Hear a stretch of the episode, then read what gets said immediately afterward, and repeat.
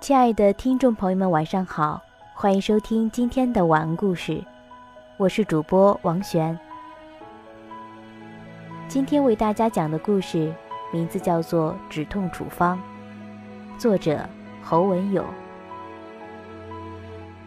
升任主治医师后，我第一次穿上崭新的白色长袍，非常得意。在我们的领域里，白色长袍是知识与权威的象征。对一个医师意义非凡。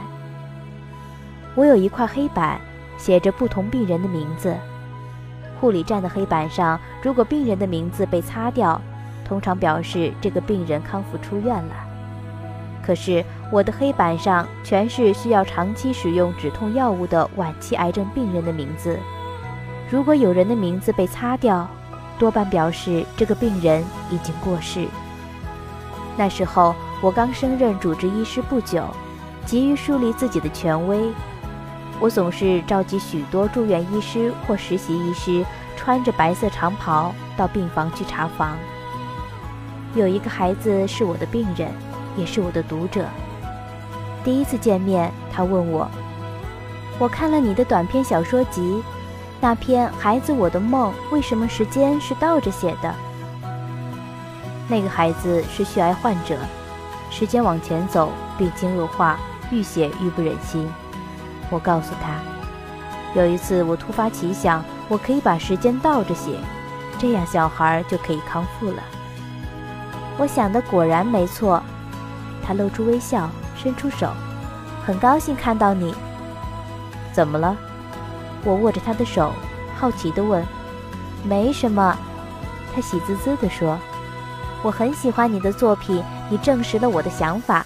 最好的东西其实是在文字之外的。我们聊得很好，我承认自己有点偏心，喜欢到这个小孩的病房去查房。当然，除了作品被理解的喜悦外，还因为我开的止痛药每次都在这个孩子身上取得最明显的效果。他总是很神奇地印证我的治疗理论与止痛策略。孩子的家属欢喜地对我说：“他看到你来特别高兴。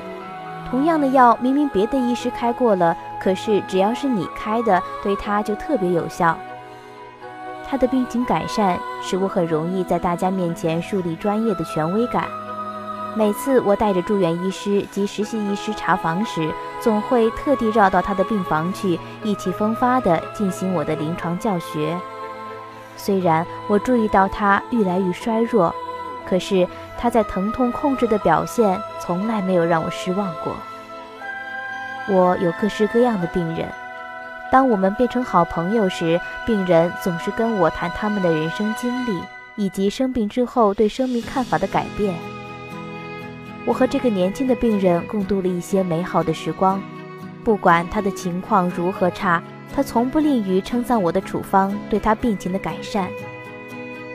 那个孩子临终前想见我，我接到病房的传呼时，我以为只是普通的问题，我可以忙完后再过去处理。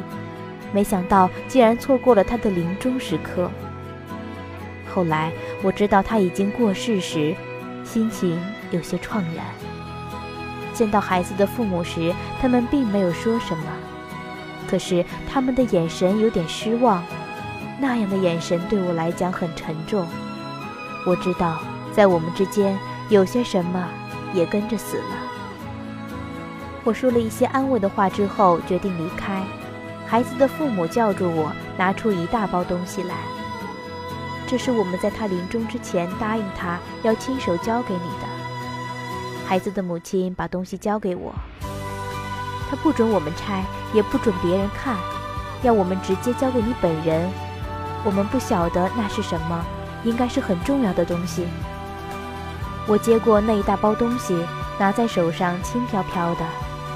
我回到办公室，好奇地拆开包装，最先从包装里掉出几粒止痛药丸。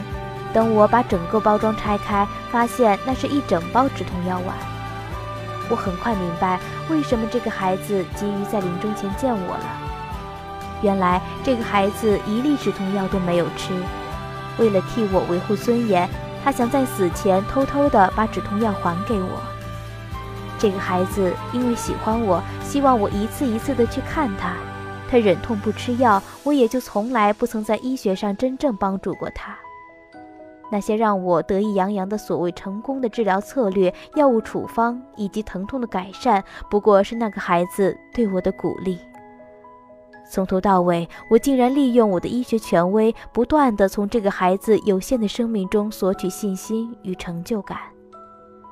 这个孩子用他仅有的生命力，支持着一个年轻主治医师的不成熟与骄傲。